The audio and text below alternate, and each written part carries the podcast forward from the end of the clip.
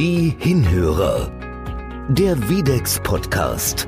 Tanja Bülter entdeckt die faszinierende Welt des guten Hörens. Herzlich willkommen zu Die Hinhörer. Wir haben heute ein sehr spannendes Thema im Fokus unseres Podcasts, nämlich den Welttag des Hörens. Am 3. März wird er stattfinden. Und ich habe heute zwei Gäste, nämlich Dr. Zimmer vom Bundesverband der Hörsystemeindustrie und Marco Scherer. Er ist Hörakustikmeister aus der Region Mannheim bzw. Worms. Hallo. Hallo, Frau Guten Tag. Schönen guten Tag. Dr. Zimmer, jetzt müssen wir erstmal über diesen Tag des Hörens, den Welttag des Hörens sprechen, der wahrscheinlich anders verlaufen wird, aber noch die gleiche Message hat, nämlich das Motto ist Hörgesundheit für alle. Genau. Der Tag wird zweifellos anders verlaufen, denn es dominiert natürlich allen halben die Corona-Pandemie und der noch andauernde Lockdown. Insofern wird es kein Tag der offenen Türen sein, äh, wie es vielleicht in manchen Regionen in den vergangenen Jahren war. Ähm, wir werden viele Informationen zur Verfügung stellen und auch, es ist ja vor allem eine Awareness-Raising-Kampagne, also hat das Ziel, Bewusstsein zu schaffen für die Notwendigkeit frühzeitiger Hörversorgung und vor allem regelmäßiger Hörvorsorge.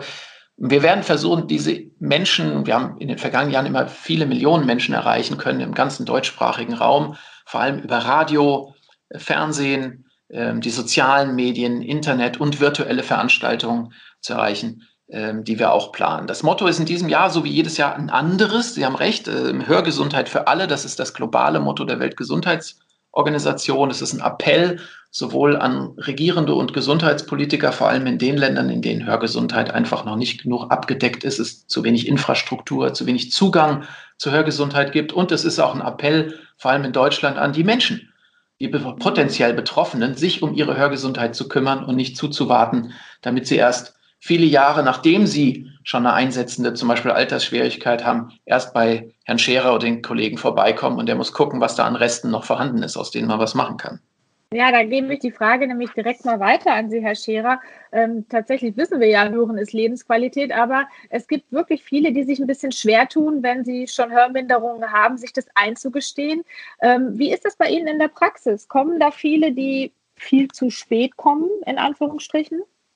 Also oftmals ist es natürlich so, dass der Partner erstmal darauf aufmerksam macht, äh, dass eine Schwerhörigkeit vorliegt, weil ähm, die Natur das natürlich wunderbar eingerichtet hat. Es ist ja keine Situation, dass ich irgendwie nachts äh, schlafen gehe und morgens aufwache und dann auf einmal schlecht höre, sondern das ist ja meistens ein jahrelanger Prozess. Und von der Seite her weiß ich ja eigentlich auch gar nicht, was ich vermisse. Es ist ein schleichender Prozess. Ähm, es beginnt in den hohen Frequenzen. Das heißt, es fehlt einfach ähm, ganz am Anfang die Sprachdeutlichkeit, die Lautstärke ist da. Ich kann also meinem Partner sagen, du, pass mal auf, der Fernseher ist viel zu laut, aber ich verstehe trotzdem nichts. Und ähm, da haben natürlich ganz viele am Anfang ein Problem, sich das irgendwo einzugestehen. Und mhm. ähm, dann ist es oftmals das Umfeld, wo dann ein gewisser Druck ausgeübt wird. Und äh, dem Druck äh, sind dann viele da, die lange standhalten aber früher oder später dann eben nicht mehr. Und die kommen dann zu uns und äh, bekommen dann einen Hörtest gemacht und sind dann ganz verwundert. Jetzt muss man dazu sagen, Hörgesundheit spielt natürlich auch in der Prävention von Demenz, Depressionen und auch anderen äh, Folgeerkrankungen eine große Rolle. Dr. Zimmer, inwiefern steht das denn im Fokus tatsächlich des äh, Welttag des Hörens? Ähm, die Vermeidung von Folgeerkrankungen und die Reduzierung von Gesundheitsrisiken, die sich anschließen können an eine unbehandelte Hörminderung, stehen ganz klar im Zentrum unserer Botschaften. Denn es geht, ähm, das ist wie ein Mantra, was wir immer wiederholen, es geht um weit mehr als gut zu hören. Es geht tatsächlich darum, gesund zu bleiben, Lebensqualität zu erhalten und auch selbstständig und unabhängig äh, bis ins Alter leben zu können. Und Sie haben es angesprochen, es ist sehr hart und klar erwiesen, dass 40 Prozent der Risikofaktoren für eine Demenzerkrankung beeinflussbar sind. Und der größte, der größte potenziell beeinflussbare Risikofaktor für eine spätere Demenzerkrankung ist eine unbehandelte Hörminderung im mittleren Lebensalter. Das wissen zu wenige Menschen. Mehr als die Hälfte der Bundesbürger, die wir regelmäßig befragen, wissen gar nicht, dass schlecht hören irgendetwas mit anderen Gesundheitsrisiken zu tun haben könnte. Und darauf aufmerksam zu machen, ist ein ganz wichtiger Aspekt des Welttages. Aber wie gesagt, die Leute sollen nicht erst kommen, wenn es zu spät ist. Das Thema Altersschwierigkeit ist eines, sondern sie sollen von Kindheit an. Es gibt ja das Neugeborenen-Hörscreening, da wird zuerst mal ein Hörstatus erhoben, aber auch in den Jahren danach immer wieder an ihr Gehör denken und es erhalten und pflegen und dazu vielleicht sogar vermeiden, äh, später Hörgeräte zu tragen, indem sie sich vor Lärm schützen, indem sie sich bei Hörakustikern möglichst idealerweise individuell angefertigten Gehörschutz besorgen und so erst sehr, sehr spät oder vielleicht gar nicht in die Verlegenheit kommen, Hörgeräte zu brauchen. Denn Gesundheitsschutz, Hörgesundheit und Prävention fängt schon sehr, sehr früh an. Mhm. Und äh, Gehörschutz ist da ein wichtiger Aspekt. Da kann Herr Scherer sicher was dazu sagen. Ja, dann gebe ich die Frage direkt mal weiter hier. Äh, natürlich äh, beginnt es ganz früh. Ich meine, ähm, wir fangen als Jugendliche schon an, äh, in Diskus zu gehen. Die sind äh, natürlich mittlerweile auch schon irgendwo von der Lautstärke her begrenzt. Man darf aber die, allerdings nicht vergessen, dass natürlich das keine Sache von irgendwie zehn Minuten ist, so ein Disco-Besuch oder Konzertbesuch, sondern das ist ja dann auch eine Sache, die über eine längere Zeit geht. Und von der Seite her ist es natürlich ganz wichtig, ähm, dass man frühzeitig da auch einen Gehörschutz trägt ähm, und äh, sich der Sache annimmt. Zu der Hörgesundheit wollte ich noch mal ganz kurz äh, auch noch mal eine Sache einbringen. Man darf ja auch nicht vergessen, wir, wir machen das nicht nur präventiv, sondern unsere Jobs werden ja heutzutage auch alle ähm, anspruchsvoller. Das heißt, ich sitze viel mehr in Meetings drin und so weiter. Und wenn ich da mit einer Schwerhörigkeit drin sitze, habe ich natürlich auch von morgens bis abends ein viel höheres Stresslevel, komme nach Hause und habe natürlich dann auch zu Hause ein wesentlich höheres Stresslevel wie jemand, der eben normal hört. Das heißt also, es ist nicht nur so, dass ich präventiv äh, für die Zukunft vorsorge, dass meine Sprachverständlichkeit erhalten bleibt, sondern es hilft mir ja auch ad hoc in meiner jetzigen Situation. Ja. Mhm. Ähm, ab welchem Alter würden Sie sagen, machen denn Hörtests überhaupt Sinn? Also ähm, ist das ab 50, so wie mit einer Mammographie, was dann die Krankenkasse mhm. zahlt? Also ich meine, Hörtest ist ja bei den Akustikern auch umsonst. Herr Scherer wird mir vielleicht zustimmen, eigentlich macht ein Hörtest das ganze Leben über Sinn. Es sollte eigentlich eine routinemäßige Vorsorge sein, die man, äh, zu der man den Kontakt das ganze Leben über nicht abbrechen lässt. Aber um speziell einer Altersschwierigkeit, einer Presbyakrysis vorzubeugen oder diese frühzeitig zu erkennen. In der Tat machen Hörtests ab dem 50. Lebensjahr extrem viel Sinn. Die sollten sogar, das ist auch eine Forderung von uns und von HNO-Ärzten, in den Leistungskatalog der gesetzlichen Krankenversicherung aufgenommen werden. Denn es gibt, das wurde wissenschaftlich gut untersucht, ein Zeitfenster zwischen etwa dem 50. und 60. Lebensjahr, in dem das besonders gut noch beeinflussbar ist. Weil viele Menschen, Herr Scherer hat es vorhin angesprochen, mit der Gewöhnung jenseits der 60, so das Ergebnis einer Untersuchung, sich schon so sehr an ihr schlechtes Hören gewöhnt haben, dass es dann umso schwerer fällt zu intervenieren. Also eine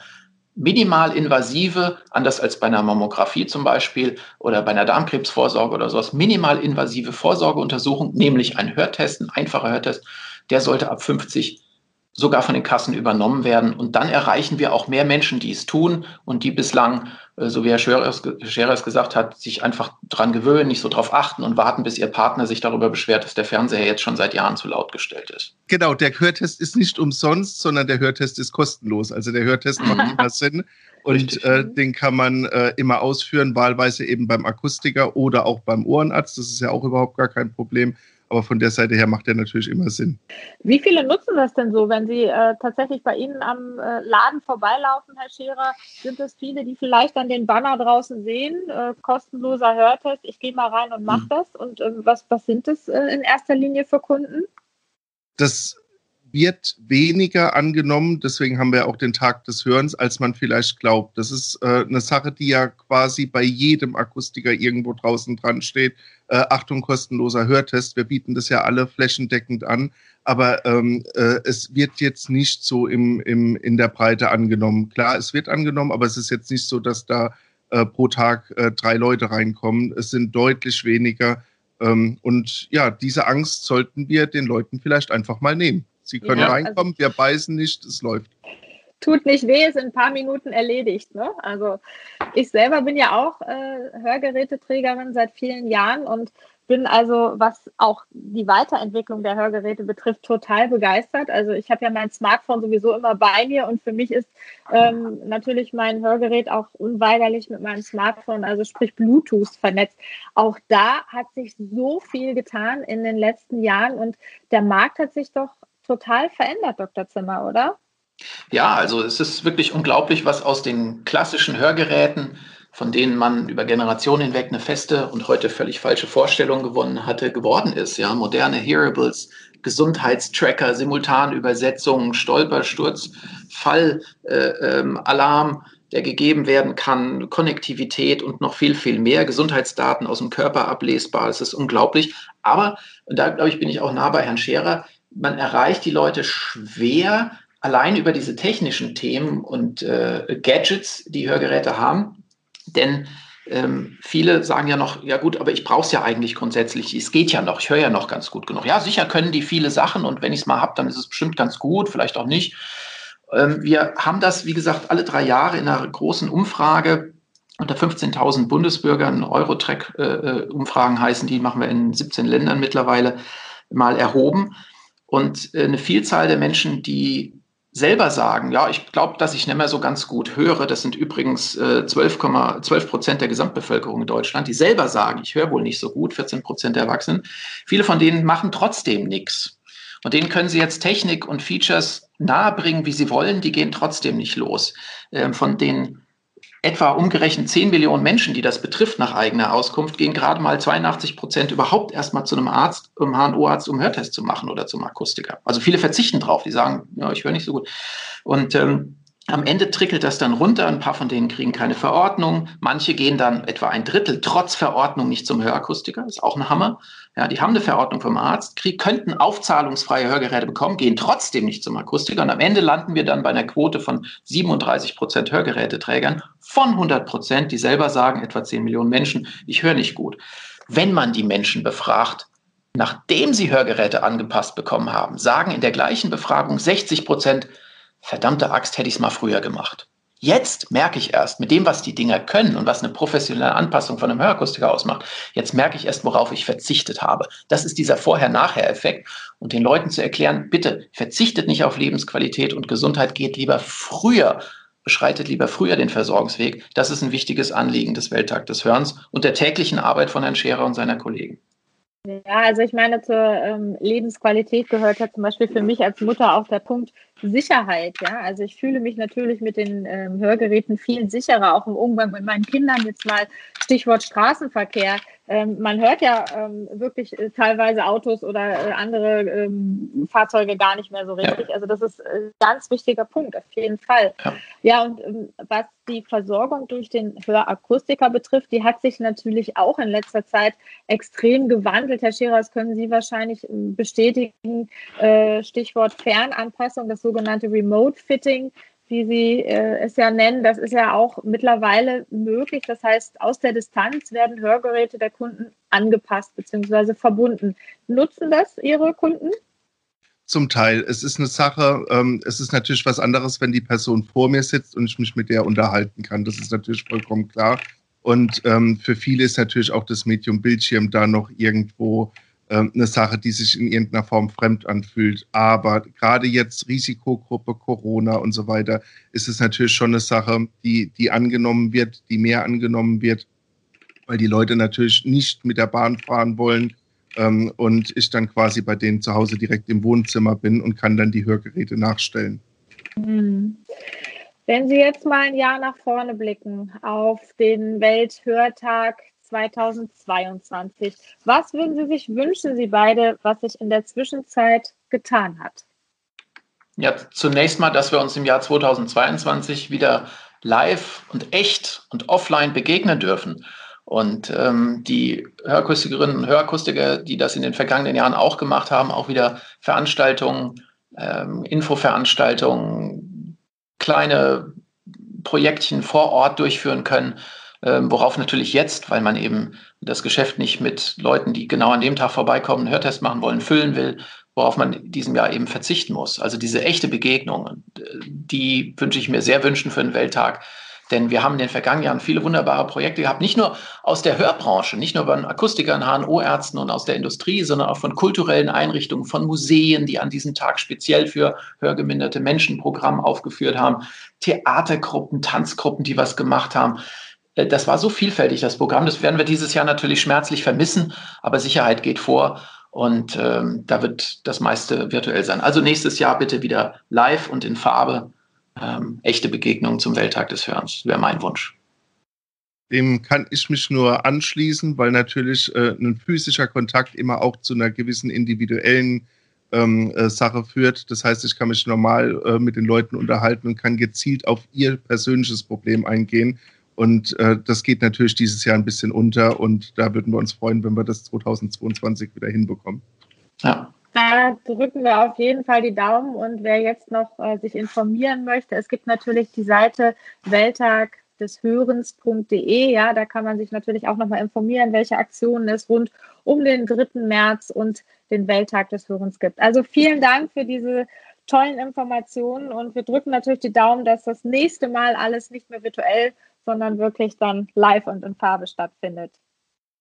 So ist es. Da freuen wir uns drauf. Jawohl, dem kann ich nur zustimmen. Die Hinhörer der Videx Podcast. Alle Folgen finden Sie auf unserer Website www.videx-hörgeräte.de slash podcast.